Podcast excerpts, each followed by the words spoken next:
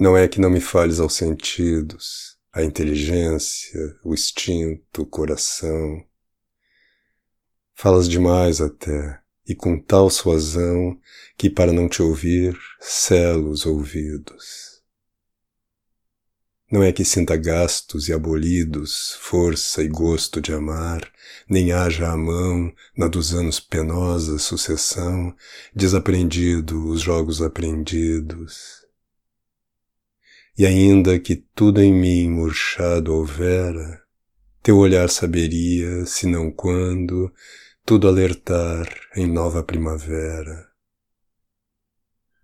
Sem ambições de amor ou de poder, Nada peço, nem quero, e entre nós ando com uma grande vontade de morrer.